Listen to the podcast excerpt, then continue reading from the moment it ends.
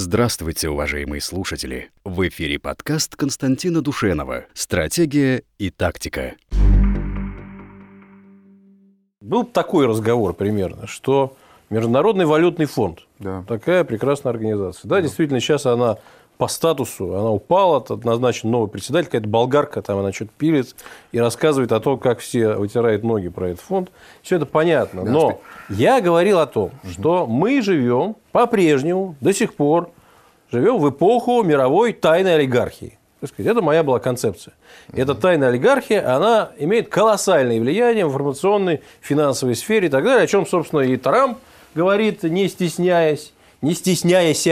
Но в, Говорят этой, так. в, этой, в такой формулировке я с вами согласен. Да, и значит, э, вот и прямо, это не я организовывал, хотя у меня есть как бы определенное скромное влияние на сайт газета «Завтра.ру», да, но это Андрей Смирнов, собственно, шеф-редактор сайта, поставил без всякого согласования со мной заметку Сергея Глазева. Вот покажем ее, да, называется она «Рекомендации Международного валютного фонда обрекает Россию на периферийное существование». Ну, например, вот такой пассаж Гладевский. Российская экономика отстает от Китая. Мы начали одновременно. Наши стартовые возможности были выше. Сегодня мы в 5 раз меньше Китая. По объему ВВП отстали в 8 раз. Но самое важное, мы отстали по объему инвестиций практически в 25 раз. Почему мы отстали по инвестициям? Потому что у нас нет кредитов. Кредиты для реального сектора экономики сегодня в России в 100 раз меньше, чем было в советский период, а в Китае в 30 раз больше. О чем можно говорить? Центральный банк загнал нас в феодализм, в архаическую систему отсутствия кредитов. И далее он завершает, если мы будем дальше держаться архаичных рекомендаций Международного валютного фонда без, жить без кредитов, то мы обречены на периферийное существование между новым центром экономического роста Китаем на востоке и старым Европейским Союзом на западе с разрывом всей нашей экономики на обслуживание этих двух центров. Андрей, Глазев это говорит 20 лет последние, слово в слово. Вот то, что он говорил 20 лет назад, то он говорит и сейчас. В ситуации э, уважаемый человек, академик и так далее, все хорошо. Но вот почему вы его не спросили вот после этого? Вы с ним общались. Вот мне не, не- не довелось с ним разговаривать. А если бы я был на вашем месте, я бы после этого спросил бы, а скажите, пожалуйста, уважаемый академик, каким образом на этом страшном фоне Россия сумела э, сделать фантастический рывок в области военно-промышленного комплекса. Как на этом ужасном фоне Россия, уда- России удалось поднять свое сельское хозяйство и выйти на первое место в мире по продаже пшеницы? Ну вот- Как, как на этом фоне, подождите, России удалось а, на 10 лет увеличить среднюю продолжительность жизни? Как на этом ужасном фоне России удалось на 50%, это а, признано Всемирной организацией здравоохранения, снизить потребление алкоголя в стране?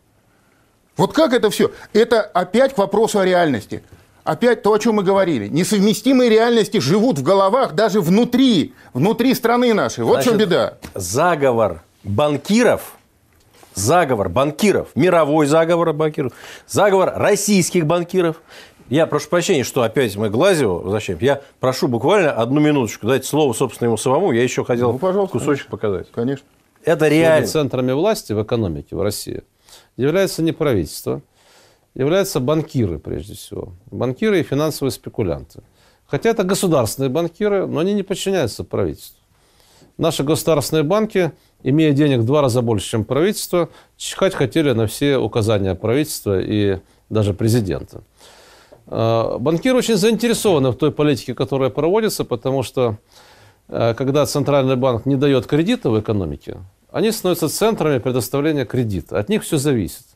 И банки превратились постепенно в такие квазикриминальные структуры, которые отбирают собственность у заемщиков, принимают решение, кому жить, кому умереть, значит, и имеют гигантские сверхприбыли за счет высасывания оборотного капитала из промышленности э, и из карманов населения через потребительские кредиты. Вот эти э, сверхвысокие ростовщические процентные ставки, конечно, выгодны банкирам. И Центральный банк, собственно, э, выполняя рекомендации валютного фонда, одновременно реализует их интересы э, вместо того, чтобы создавать деньги, создавать кредитные ресурсы и тем самым способствовать конкуренции между банками, снижать процентные ставки заставлять банки зарабатывать деньги за счет расширения кредита, Центральный банк, наоборот, высасывает деньги из экономики. Он уже, как эта госпожа пришла к руководству Центральным банком, высосал уже 12 триллионов рублей.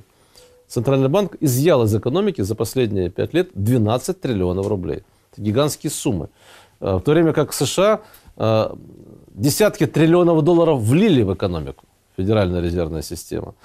Э, Европейский центральный банк сегодня вливает деньги под отрицательную процентную ставку, лишь бы были люди, которые готовы за счет этих денег что-то производить. А наш центральный банк высасывает деньги из экономики. Это позволяет банкирам стать хозяевами жизни. Да, ну, можно прокомментировать, да? Значит, первое, что я хочу сказать, что вот на этом птичьем языке, на котором академик общается, я уверен, 95% наших зрителей ничего не понимают. Это а, такая замечательная уловка всех профессионалов. Говорить на профессиональном языке. Уловка да? это их язык. Нет, вы дослушайте. Хорошо, но это пусть они между собой на нем общаются. А если он, он ко мне обращается, пусть он скажет это понятным мне языком. А мне пока понятна одно, одна простая вещь, что господин Глазев а, не в, а, как бы, не в, не в логике а, специалиста это говорит, а в логике оппозиционного политика. Вот у него основная претензия, что значит банки не подчиняются политикам. Я вас уверяю, если бы завтра банки подчинили правительству, то есть он говорит, что самое главное, что они сами по себе, да, Значит, если бы завтра эти банки подчинили правительству, послезавтра выступил бы Глатьев и сказал, посмотрите, что творит это правительство.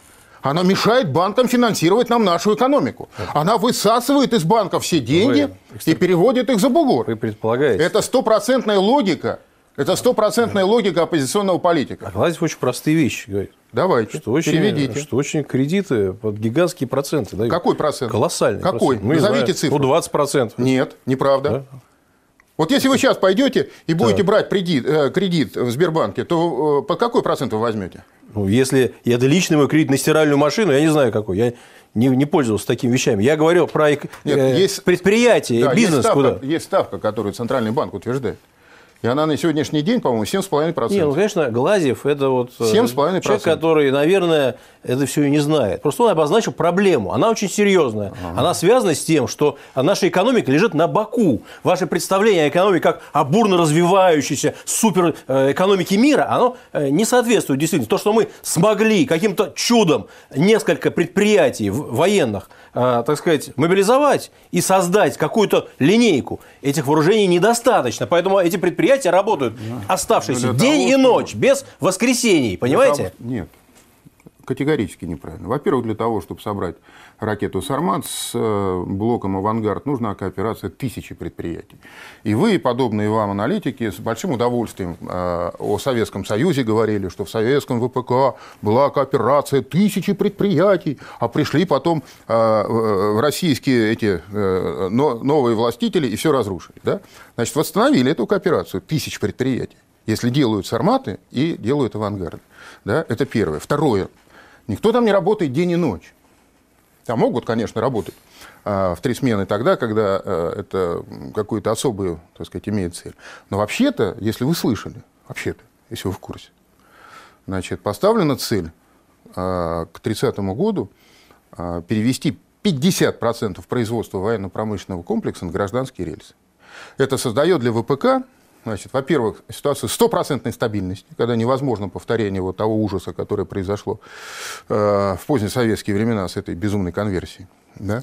Во-вторых, это говорит о том, что все эти предприятия имеют резервные мощности, и все технологии военные, они перекочевывают в гражданскую сферу, и правительство, и президент за этим внимательно следят. Да? Отчитываются ежегодно об этом. Два, не, неправда, два раза в год – об этом отчитываются перед президентом. Весной и осенью он проводит традиционные совещания военных в Сочи. Значит, два раза в год ему об этом они отчитываются. У меня другая немножко информация. Ну, понятно. Значит, э, это по поводу Международного валютного фонда. Вот за что купил, за то продал. Вот Глазев он экономист, так сказать. Мы э, здесь не, не очень, мягко говоря, экономисты, но вот я дал слово специалисту. Может да, быть, есть да. какие-то другие специалисты. Специалист наговорил говорят. кучу непонятных слов, а когда Хорошо, я вам сказал, ну... что, а когда я вам сказал, да, что значит э, у Центробанка процент не 20, как вы так. изволили подумать, а 7,5, вы что сказали? Ну, Глазев может этого и не знать. Хороший специалист. Я не сказал этого. Я сказал, что вы можете не, не знать этого. А Глазев-то знает точно. Да. Он, а если Глазев это точно знает и продолжает вот это говорить, зачем он это делает? Скажи да, мне, пожалуйста. Да, давайте проверим все. Еще раз вернемся к этой теме. И еще второй момент по поводу Парижского соглашения, за которое вы так ратуете. Потому что э, оказалось, что мы э, вступили, так сказать, ратифицировали это Парижское соглашение по климату, значит, это ничего страшного, ничего плохого нам не дает, одни только выгоды. Это не так. Это не так. Вся экологическая тематика, она крайне агрессивно заточена на ограничение роста промышленного в других странах. И существует субъект, в вот других, самый в международный странах. субъект, который, э, так сказать, э, э, на самом деле пытается контролировать, агрессивно контролировать, в том числе и наше с вами суверенное пространство. Примеры. Вот я хочу дать маленький кусочек тоже нашего специалиста, уважаемого э, Владимира Борисовича Павленко. Давайте. Давайте посмотрим вот слайд номер один, как раз угрозы Парижского соглашения. Видите, Киотский протокол, с одной стороны, содержал конкретные обязательства по количеству сокращения выбросов, с другой стороны, не было никакой ответственности за это невыполнение. И там в предложении к рамочной конвенции ООН об изменении климата так сказать, были, была градация государств на три группы, которые одни должны иметь количественные обязательства, другие должны помогать и иметь количественные обязательства, а третьи вообще ничего не должны никак и никому. Третьи это какие? Развитые? Развивающиеся а, страны так, как так, раз. Ага. Вот. Значит, здесь была полная, так сказать, демократия в кавычках. В Парижском соглашении достаточно все жестко. И прежде всего существует механизм контроля. Механизм контроля. Каждые пять лет государства обязаны отчитываться за свои вклады национальные, так называемые, хотя понятие национальный вклад юридического обоснования не имеет вообще никакого в международном праве, тем не менее должны отчитываться и брать на себя повышенные там, социалистические или капиталистические обязательства по дальнейшему сокращению. Я ничего не понял. Он просто вообще ничего не понял. Ну, короче. Я понял только одно, что выступавший человек, ему не нравится Значит, а, Киотский протокол еще туда-сюда, да, значит, Парижский ему не нравится совсем. Я, кстати, к нему абсолютно безразличен. Я просто считаю, что он нам ничего не, не, не в плюс, ни в минус абсолютно никак не влияет, да. Значит, при этом единственный аргумент, который я услышал, что раз в пять лет значит, правительство должны как, как, какой-то отчет предоставлять, да. Значит, на всякий случай, на всякий случай, чтобы было понятно. Значит, и это, кстати, цифры приведены в вашей замечательной газете «Завтра». Да. Значит, а если взять как бы вот за 100% общее количество выбросов вот этих парниковых газов в атмосферу, да, то больше всего выбрасывает Китай. 28%. Поэтому острие вот этих всех э, возможных так сказать, санкций, шманкций и каких-то, так сказать, злонамеренных использований этого Парижского протокола значит, направлено против Китая. А Соединенные Штаты Америки 15% выбрасывают, да? А, и то Трамп сказал, да идите вы в задницу, и вывел свою страну из этого Парижского протокола. Значит, Россия 5%. Поэтому а, никак уж не на Россию в первую очередь все это будет направлено. Во-вторых, точно так же, как а, это сделал Трамп, точно так же в любой момент значит, президент Российской Федерации, Россия как государство, может сказать, ну идите вы лесом со своим парижским. Нету никаких механизмов принуждения, абсолютно. Это а, уже сделал вот это Э, Путин с несколькими договорами за время своего, так сказать, будучи президентом. Он вывел Россию, например, из договора по ограничению а, обычных вооруженных сил в Европе, поскольку он перестал соответствовать нашим интересам. Да?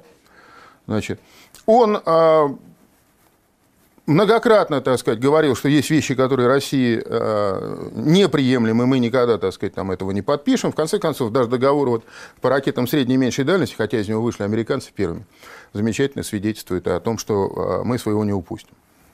Есть какая-то, значит, конспирология такая в том, что, э, возможно, э, впереди зонтичное соглашение между Россией и Китаем, где мы будем... Но это значит, все равно мы вляпались в эту самую международку. И маленькая справка от... Э, ну, это справка, которая написана очень серьезной корпорации, но она, эта справка, надеюсь, понятна. Так сказать. То есть речь идет о том, что, конечно, соглашение направлено на создание ограничений для промышленного роста, но, тем не менее, Россия ратифицировала Парижское соглашение о климате. Россия ставит долгосрочной целью ограничения к 2030 году антропогенных выбросов парниковых газов на уровень 70-75% от уровня выбросов 1990 года. Это, кстати говоря, интересно. 90-й год всегда всплывает в подобных э, документах. Как вот раньше 13 год в советских, так вот 90-й год, э, значит, э, в наших. Исходя из максимального возможного учета поглощающих способностей лесов. Сейчас Россия полностью укладывается в свои обязательства по сокращению выбросов парниковых газов. Запас по выбросам небольшой. Небольшой. То есть она ничего не сокращает. На и при деле. росте экономики да? То есть вы поняли, на горизонте. Вы до... понимаете, что здесь написано? Да, я понимаю. Что мы ничего не сокращаем. Да, потому что слабая экономика у нас, поэтому ничего не дымит. Ничего не дымит. Да. А может, потому что она высокотехнологичная? Потому что. Да, ну давайте не смешите, пожалуйста. Нет, вы меня смешите. Потому что высокотехнологичная. Вы читаете, и вы читаете Филькину грамоту, рассказываете какие-то байки про какой-то шестой уклад. До 2030 года может быть это превышен. Таким образом, для выполнения, послушайте, так. соглашения так. нужны дополнительные усилия по снижению удельных объемов выбросов на единицу ВВП, что потребует изменений. И на самом деле надо изменить главное, то, что как считать. Это кто написал? Это, это документ да, э, в одну корпорацию. Ну, Какую корпорацию? Я не буду говорить. Это а, ну, из закрытого... А, э, ну, Филькина сказать... грамота, короче. Значит, вот, ну хорошо, в соответствии с этой Филькиной грамотой Значит... к 30 году, может быть, что-то произойдет. А я вам хочу сказать, например, такую вещь, что вот подписание этого Парижского соглашения дает возможность э, президенту и правительству проводить вот эту программу по свалкам нашим. Потому что они как раз огромное количество э, всякого дерьма выбрасывают в воздух. И вы спросите вот у тех людей, которые рядом с этими свалками живут, они хотят, чтобы эта программа дальше реализовывалась или нет? А эта программа является в значительной мере логическим. Это что, платят за нее, что ли? Логическим. Глобалисты, что ли? Нет. Грета платит за наши мусорки. Слава богу, если бы так. Я был бы только рад. Но платим-то мы, отстегиваем. Знаете, Андрей, слушайте. Э, еще раз, вот э, те зрители, может, есть кто-то из нас, кто рядом с ними живет. То, что эта программа существует, ее курирует член Совета Безопасности Сергей Иванов, бывший э, представитель админи... Э, руководитель администрации президента и бывший министр обороны. Да? И то, что она а, запланирована на длительную перспективу с тем, чтобы перевести, э, то есть уничтожить вот эти вот нынешние как бы, свалки, дымящие, коптящие, выбрасывающие всякую дрянь. Это все является в том числе следствием того, что мы подписали этот Парижский протокол. И в рамках наших международных обязательств вот мы теперь, значит, вот делаем то-то, то-то, то-то и то-то. Чего в этом плохого? Объясните мне. Причем здесь Грета, которая должна за это платить? Нет, при чем тут, при чем тут международка? Мы что, не можем как бы справиться с нашими мусорками, что ли? Или у нас просто мысли такой не было? Ах, только Парижский протокол заставил нас а, немножко покопаться в мусорных, страшных, дымящихся, вонючих э, этих самых горах, которые там Мы, разбросали ну, по какая разница, даже если это так, что уж лучше так, чем никак. Да ни, ничего. Ну, даже если это так. Да не, не надо платить это за это миллионы, и не надо, так сказать, пускать сюда куда? наблюдателей международных. Подождите, куда, куда платить миллионы? Платят все по Мы, по мы деньги сейчас получаем. Нет, это не так. Это так. Это не так, поскольку это наши так. лица оцениваются. Не... Это квоты, которыми торгуют. Понимаете? Торгуют реально эти квоты. Мы это... эти квоты не выбираем. Даже в вашей Филькиной грамоте написано, что это именно квоты... так. Что у нас есть, что у нас есть задел. Квоты могут быть маленькие или большие. Неважно, но это в любом мы случае платим. деньги к нам, а не Нет, от... А за что мы, мы платим? платим? Ну, давайте, на мы что мы платим? платим? За то, что мы все равно вы... загрязняем да. воздух. Кому мы платим? Сколько, вопрос сколько платим да? и за что? Давайте. Значит, мы платим международной организации, Какой? которая занимается, называется Парижский клуб. Мы платим да, Парижскому клубу да, деньги. Да, да, Запомните, уважаемые зрители, да? запомните. Да. Мы платим Парижскому клубу да. деньги. Значит, это не так. Мы в следующий раз можем опять, еще раз вернуться к этому Мы вернемся вопросу. к этой теме. Значит, это Хорошо. не так. Мы Парижскому клубу Хорошо. никаких денег и вернемся не платим. к процентам, под которые дают кредиты, естественно. Любой зритель, сидящий сейчас, может набрать на смартфоне и прочее. Если не ошибаюсь, за последние полтора года трижды снижали ставку кредитов. Если не ошибаюсь, сейчас она составляет 7,4% или 7,5%. Вот как Центробанк. Ну, как Федеральная резервная система делает это для своих, для долларовых, то же самое для рублевых вкладов. Значит, делает Гладь об этом говорит, что делает, они, делают, Центробанк. они снижают, а мы повышаем. Вот об этом Гладев все время и говорит. Вы меня слушаете, нет? Я слушаю. Все наоборот. Последние четыре года Федеральная резервная система повышала, э, не 4, 8 лет, повышала ставки. Значит, у нас за последние там, полтора или два года Центробанк снижал их три или четыре раза, я не помню точно. Но это я говорю, любой зритель, который сейчас сидит, может набрать это все и, и получить, э, две кнопки нажать. И сейчас у нас процент составляет, по-моему, 7,4 или 7,5. И Трамп свою федеральную систему ругает. Он говорит, поднимайте ставки! Поднимайте ставки! Медведев может ошибаться? Да, конечно. Да? Да. А почему вы так э, уперлись, прошу прощения? Вам все, что не делает Медведев, Путин, Рахат Лукум. Нет, мне, мне не то, что делает Медведев, Рахат Лукум. Мне, например, категорически не нравится, значит, путинский. Я это неоднократно говорил, могу повторить. Значит, путинская приверженность вот этой, так сказать, лживой мифологии о том, что а, Россия является изначально многонациональным и многоконфессиональным государством. Да? А, что касается Медведева, я думаю, что значит, а, то количество денег, которые разворовали в золотой век, когда вы помните, была цена нефти 2007 год, 2006, там 130 долларов, 140 долларов была цена нефти. Я думаю, разворовали гигантское количество денег, которые можно было бы потратить гораздо более, так сказать, э, с, большим, с большим толком и проком. Но мне больше всего не нравится, когда разного рода эксперты предъявляют разного рода претензии, не подтверждая их фактами. Вот это мне не нравится гораздо больше. Вот перед вами Ошибок Путина два суперспециалиста. Да. Один Павленко, другой Правильно. Глазев. Да, и вы мне два хотите... суперспециалиста. Да, да супер-пупер да? согласен. И что вы хотите сказать? Почему Я не хочу сказать... Мы не могли показать все, всю Правильно. программу. Это две минутки было а, всего. А у вас там есть? Я еще раз вам, я же вам сказал, а почему не спросили Глазева тогда?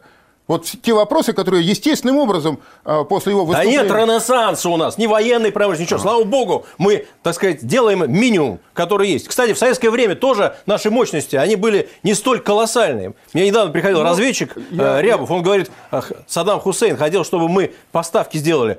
А наши отказали якобы по политическим мотивам во время войны с Ираном. Оказывается, что у нас мощностей не хватало для того, чтобы э, аппетиты Хусейна военные закрыть. Это не все не так так сказать, радужно и беспредельно. Если удалось построить цепочку, слава тебе, Господи, всем низкий поклон.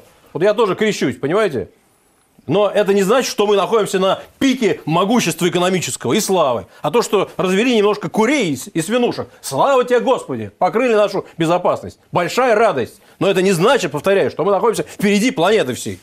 Нет, это значит, что мы с вами находимся в разных Россиях. Просто вы живете в своей России, Хорошо, вот а я живу в своей. И еще раз другую. реальность, еще раз, понимаете, какая штука? Получается, что вот эта вот э, несовместимая реальность присутствует не только на международной арене, она присутствует и внутри страны.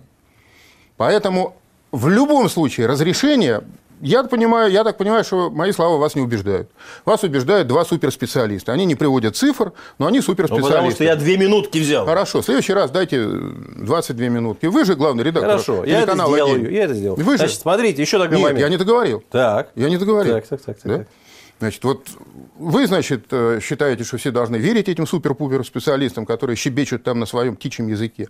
Я считаю, что людям нужно объяснять так, чтобы было понятно, а не давить, так сказать, на авторитет, приводить факты, цифры, да, ссылки, тогда, тогда можно вести предметный разговор. А это все. Так вот, еще раз возвращаясь, значит, нет реальности не только общей на международной арене, ее нет внутри страны. И еще раз повторяю, значит, в конечном итоге под общий знаменатель это может подвести только одно. Нужно проверить, какова это реальность. Проверкой такой может быть только одно. Мировая война.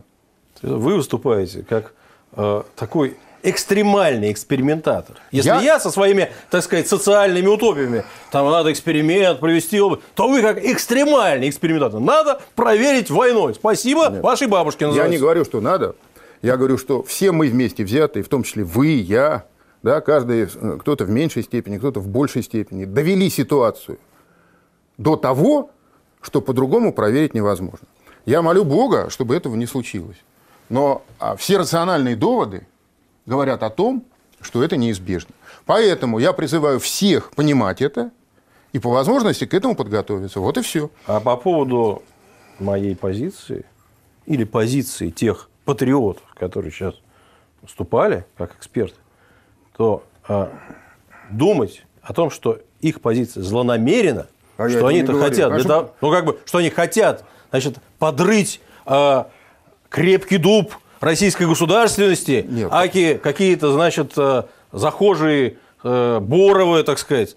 Этого нет. Дело в том, что указания на эти проблемы, серьезные проблемы, они не помешают, в том числе и нашему руководству, надеюсь. Может быть, это э, как-то приведет к чему-то хорошему, например, на своевременное реагирование или чему-то прочему. Когда либералы, так сказать, хаят страну и так далее. Это понятно. Они хотят свалить режим, так сказать. Но это нельзя. А вчера еще был советник президента Сергей Глазев.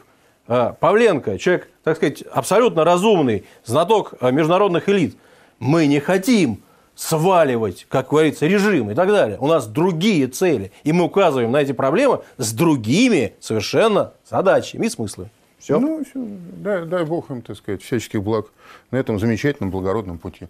Но это не избавляет их от необходимости аргументировать свои выступления так, чтобы аудитории было понятно, приводить цифры, факты, ссылки.